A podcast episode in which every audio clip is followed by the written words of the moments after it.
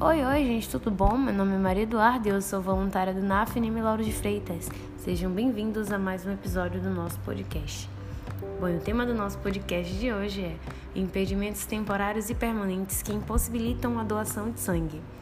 A doação de sangue é um ato solidário onde uma pessoa doa uma pequena quantidade do seu próprio sangue para salvar a vida de uma outra pessoa que se encontra com a saúde debilitada.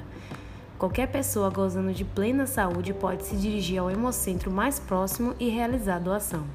Porém, existem alguns impedimentos que podem ser temporários ou não, que excluem uma pessoa do quadro de doador.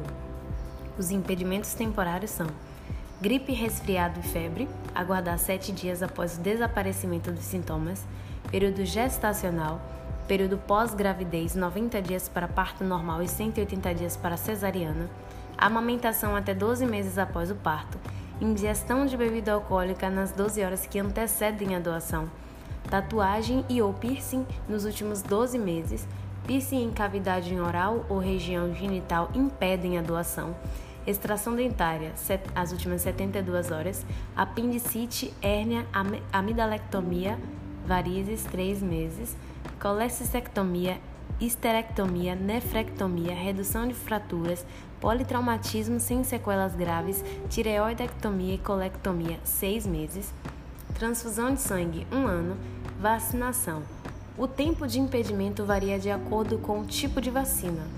Exames e procedimentos com utilização de endoscópio nos últimos seis meses, ter sido exposto à situação de risco acrescido para infecções sexualmente transmissíveis, aguardar 12 meses após a exposição.